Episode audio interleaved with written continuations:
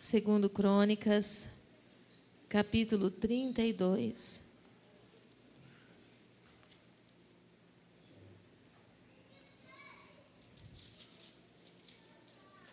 Aleluia. Quem encontrou, diga glória a Deus. Povo, povo de Deus, o povo mais feliz da terra já chegou na igreja ou ainda vai chegar? Está meio confuso hoje, apóstolo. Tem certeza que o povo de Deus já chegou? Que eu fiquei meio com dúvida. Cadê o povo barulhento? Quem é que sabe cantar esse louvor do povo barulhento? Você sabe? Sabe? Sabe esse não? Você não sabia esse, João? Quem é que sabe cantar o povo barulhento? Hã? Júlia? Você vai cantar esse louvor hoje. Povo barulhento, gente. Cadê o povo barulhento? Povo barulhento. Povo... A igreja está tão elitizada que até dar glória a Deus ficou difícil. Pelo amor de Deus. Segundo Crônicas, capítulo 32, quem encontrou, diga glória a Deus. Está chegando. Depois destas coisas e desta fidelidade, diga assim comigo, fidelidade. Eita Jesus. Veio Senaqueribe, rei da Assíria. Entrou em Judá, acampou-se contra as cidades fortificadas e intentou apoderar-se delas. Diga comigo, intentou. Vendo, pois, Ezequias que Senaqueribe vinha e que estava resolvido a pelejar contra Jerusalém, resolveu, de acordo com os seus príncipes e os seus homens valentes, tapar as fontes das águas que havia fora da cidade, e eles o ajudaram. Assim, muito povo se ajuntou e taparam todas as fontes, como também o ribeiro que corria pelo meio da terra, pois diziam: Por que viriam os reis da Síria e achariam tantas águas? Só até aqui. Senhor, esta palavra é tua. Somente tu, um homem de si mesmo, nada tem para dizer. Senhor, eu oro para que tudo que for ministrado nesse altar haja compreensão absoluta no coração da igreja, Pai. Senhor, porque eu sei que é o teu Espírito quem fala. E eu te agradeço por isso, Senhor. Que essa palavra vá ao encontro do coração dos teus filhos e desperte o entendimento e traga clareza, em nome de Jesus. Amém. Você pode se assentar, em nome de Jesus. Senaqueribe. Ô oh, sujeito!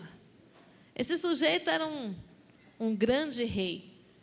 Como a própria palavra do Senhor descreve, um rei que tinha vencido muitos outros reinos, e um rei que envia uma carta muito desaforada para Ezequias, dizendo: Nenhum outro Deus pôde livrar o seu povo de, das minhas mãos, por que, que você acha que o seu Deus vai te livrar das minhas mãos? Um rei que estava acostumado a escravizar nações e derrotar os seus deuses. Mas ele chegou num lugar onde existia um Deus verdadeiro, um Deus real, invisível, mas real. E nesse lugar, ele, a palavra do Senhor diz que ele entra, não diz que ele ia entrar, fala que ele entra e ele se acampa contra as cidades fortificadas. O que me chama a atenção do texto é que a palavra diz que Senaqueribe faz isso depois de que momento? Depois da fidelidade de, Ezequiel, de Ezequias ser provada. Ezequias era um, um rei que estava sucedendo outros três reis muito ruins, que fizeram tudo que era contrário à vontade de Deus.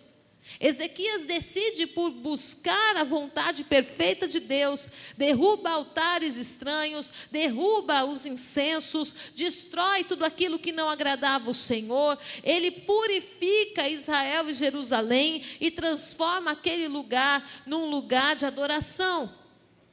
Ele foi fiel ao Senhor.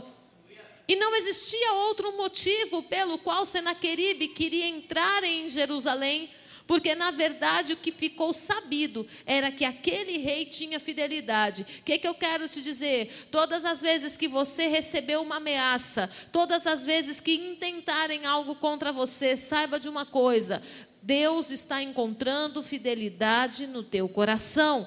E se Deus verdadeiramente encontrar fidelidade no teu coração, Ele também te dará grandes estratégias de livramentos poderosos, como deu para Ezequias. A palavra do Senhor diz que, então, quando Senaqueribe intenta apoderar-se delas, Ezequias estava atento aos movimentos. Diga assim comigo nesta noite: o Senhor me dará atenção aos movimentos. Não é o que eu ouço, não é o que eu vejo, Deus vai te dar uma percepção daquilo que ninguém te contou e daquilo que os teus olhos não viram, mas Deus vai te dar uma sensibilidade espiritual para discernir o teu território, aquilo que está acontecendo no, ao teu redor, no meio da tua família, no meio da tua parentela, no meio do teu trabalho, na área da tua saúde. Deus vai te dar discernimento. A palavra fala que Ezequias estava atento ao movimento. E quando Senaqueribe se coloca acampado contra a cidade fortificada para apoderar-se dela, ele vendo o movimento que e sabendo que Senaqueribe estava completamente resolvido a pelejar contra Jerusalém, o que, que ele faz? Ele busca conselho. Ele busca conselho ele estava em comunhão com os anciãos da cidade. Ele estava em comunhão com os príncipes da cidade. E ele reúne esses homens e leva uma estratégia. Por que, que, ele precisava levar essa estratégia? Porque aparentemente o posicionamento de Ezequias não iria prejudicar somente o inimigo, a princípio, iria prejudicar também o povo de Jerusalém. E qual foi a estratégia? Tapar as fontes de água. E Senaqueribe, e, Ezequias fala para os anciãos assim: por que, que esse Senaqueribe viria e encontraria tantas águas aqui? Por debaixo de Jerusalém tinham canais, por onde as águas chegavam a Jerusalém. E esses canais era fácil de alguém caminhar por ele e invadir Jerusalém. Mas para tapar essas fontes de água, Jerusalém também ficaria sem água por um certo tempo. Contudo, a estratégia era matar o inimigo de sede. E aí eu falo para você: quais são os caminhos invisíveis que o inimigo tem acessado à sua vida? Quais são os caminhos que têm sido fonte de vida para o inimigo te roubar, para invadir, para acessar lugares que Deus te deu. Muitas vezes, por causa do medo da falta, medo de julgamento, medo do que vão pensar, medo, medo, medo, medo, nós estamos deixando fontes abertas que precisam ser fechadas. A gente pode olhar Ezequias e ele poderia dizer: o que, que eu vou fazer com Jerusalém? Se eu tampar as fontes, Jerusalém também vai ficar sem água. Mas naquele momento, a proteção de Jerusalém era prioridade. E ele decide por priorizar a proteção do que o abastecimento de água. O que que isso nos ensina? Que muitas vezes o medo do que vão pensar, do que vão falar, estão mantendo fontes abertas. A fonte da deslealdade, a fonte da infidelidade, Pegamos os recursos que Deus nos dá, saímos distribuindo esses recursos com medo de ficar uma conta por pagar, com medo de faltar suprimento no final do mês, o medo do que a necessidade pode causar, sabendo que nós temos um Deus que faz chover do alto. Nós temos um Senhor que envia suprimento até quando não existe, Ele chama a existência. E muitas vezes nós estamos dentro de um cenário, como se nós estivéssemos andando simplesmente de forma natural. Meu amado, nós fomos chamados para andar no sobrenatural de Deus. Deus chamou você e sua casa para viver o que ninguém nessa terra viveu, e nisso ter testemunhos poderosos para contar e fazer com que as pessoas olhem para você e vejam Jesus. Só que muitas vezes nós não estamos estabelecendo a proteção, nós estamos a, a, priorizando, não é estabelecendo, é priorizando o abastecimento. O abastecimento das férias, o abastecimento de mantimento, o abastecimento da roupa do Natal, que não pode faltar, o abastecimento do peru, que já vamos comprar o peru de Natal, porque o mês que vem vai estar uma loucura o mercado. Nós estamos nos preocupando em abastecer e muitas vezes não em proteger. Do que adiantava as fontes correndo para Jerusalém, se não existiria povo para beber essa água, se Senaqueribe invadisse aquele lugar. Percebe? Que muitas vezes nós estamos priorizando o abastecimento e não estamos desfrutando do que estamos abastecendo porque estamos em guerra. E o Espírito Santo de Deus hoje está falando ao nosso coração: tampe as fontes de água. E a, a palavra de Ezequias foi: por que Senaqueribe viria contra nós e acharia tanta água? Você já se fez essa pergunta? Por que o inimigo se levanta contra mim e está achando tanto meio para invadir minha vida? O que é que eu estou priorizando? Eu não estou priorizando a proteção. Porque o dízimo, querido, é proteção que você estabelece sobre tudo aquilo que fica na sua mão. Outro dia, conversando com um dos meus filhos, ele, ele falou assim para mim, mãe, quanto que é Quanto que é o dízimo de mil? Eu falei, é cem. Ele falou assim, ah, mãe, é pouquinho. Eu falei, é, é pouquinho, mas e o dízimo de um milhão? Aí ele olhou assim, ele falou, é, mãe, aí é muito, né? Eu falei, não, continua sendo 10%. Percebe como a gente começa a fazer medidas diferentes? Continua sendo 10%. Mas, não, mas agora não é mais 100 reais. Agora mudou o número. Agora ficou muito. Não, muito é o que ficou na sua mão. Que se não for protegido, pode ser roubado. E a função do dízimo é exatamente estabelecer proteção. A palavra do Senhor diz que quando Ezequias resolveu no seu coração estabelecer proteção, todos os homens valentes da cidade foram com ele. Deus levantou você na sua casa para ser uma referência. Deus levantou você no meio da sua parentela para ser uma referência de uma quebra de um ciclo de derrota que vem circulando e cercando há muito tempo a sua casa. É o avô que não constrói, é o pai que não constrói, mas você vai construir. É o bisavô que perdeu tudo, é o avô que perdeu tudo, mas você não vai perder porque você não vai andar igual. Você tem uma condição diferente, Deus tem aberto os teus olhos. Eu posso falar algo aqui, querido. Minha avó faleceu com quase 100 anos de idade. Minha avó era católica. Mas a minha avó aprendeu muito cedo o princípio do dízimo e da oferta. E ela ia para a igreja quando já chegou mais para o finalzinho da idade dela. No dia que, no mês que não levava o dízimo, ela entrava em pânico. E não é porque ela não tinha reservado, é porque ela não podia ir sozinha.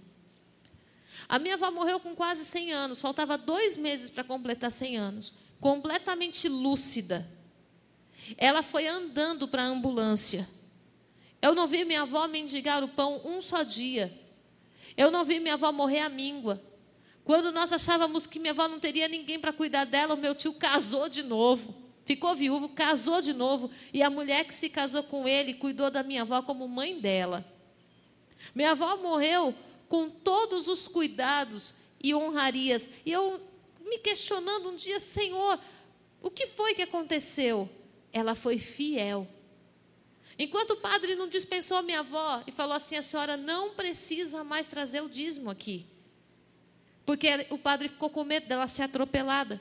Porque quando ninguém levava o dízimo, ela queria subir a rua sozinha para ir lá levar. Minha avó sumia de casa, quando ia ver, ela estava na paróquia, levando o dízimo. E o padre reuniu a família e falou: Estou liberando ela da entrega do dízimo, ela não precisa mais vir trazer. Mesmo assim, todo mês ela separava e pedia para alguém levar. Era para a igreja? Não, ela entendeu que era para Deus. E eu vi Deus cuidar de todos os dias da minha avó. Ela estabeleceu proteção sobre tudo. Ela estabeleceu proteção sobre a saúde dela, sobre a saúde dos meus tios, estabeleceu proteção sobre a casa. Enquanto minha avó estava viva, eu vi a casa do meu tio sendo suprida de toda sorte de bênção. Ela foi um referencial. E você é alguém que está sendo levantado para ser um referencial.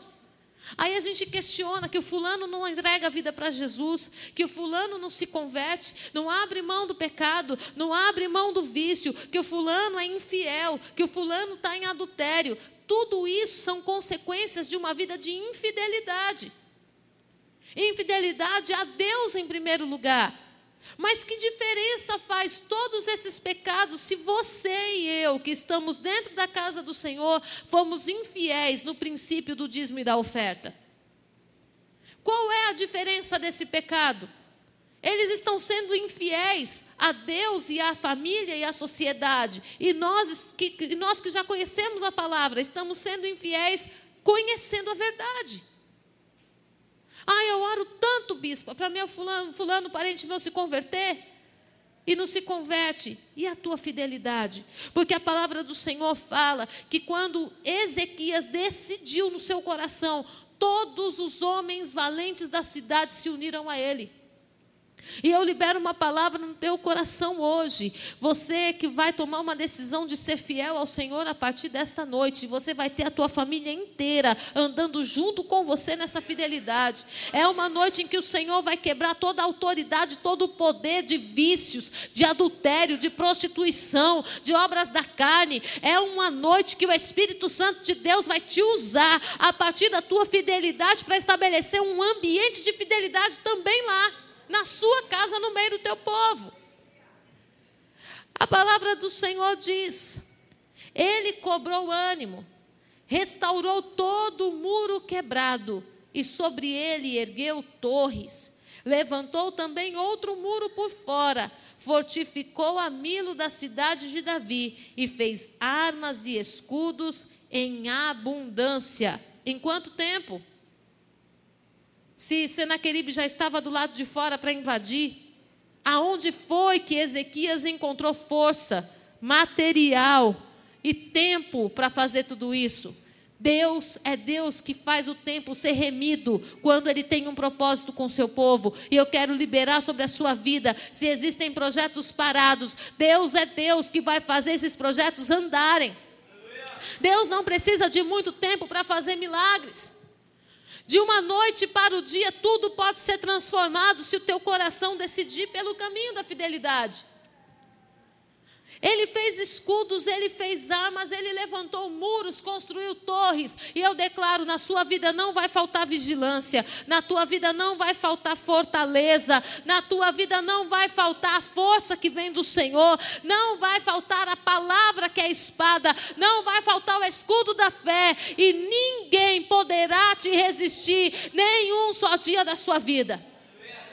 Oh Espírito Santo, em nome do Senhor Jesus pôs oficiais de guerra sobre o povo, reuniu-os na praça, na porta da cidade, e lhes falou ao coração, dizendo: Sede fortes e corajosos, não temais nem vos assusteis por causa do rei da Síria, nem por causa de toda a multidão que está com ele, porque um há conosco maior do que o que está com ele. Esse verso é maravilhoso. Maior é o que está em nós do que o que está lá fora. Mas você se comporta como aquele que está em Deus ou como aquele que está lá fora? Bispa, essa pergunta me pegou. Porque se você tem medo de tudo, você não tem certeza do teu Deus. Se você está se preocupando com o que vão pensar, você não tem certeza que Deus vai te justificar. Se você ainda tem dúvidas que Deus é Deus que livra, você ainda não viu o poder dele, mas eu declaro que a partir dessa noite, o Senhor abra os teus olhos espirituais, o Senhor abra a tua audição, o Senhor te dê experiências poderosas e essas experiências gerem testemunhos de poder em nome do Senhor Jesus. Amém? Vamos estabelecer proteção nessa noite? Vamos tampar as fontes, tapar as fontes que dão acesso ao inimigo. Tape as fontes. Priorize mais a proteção do que o suprimento. Porque Deus é Deus. Na hora que precisar tirar as pedras da fonte, ah, você vai ver o tanto de água que vem em direção a Jerusalém. Você é povo de Deus. Deus não vai deixar faltar coisa grande nem pequena para a tua vida. Amém?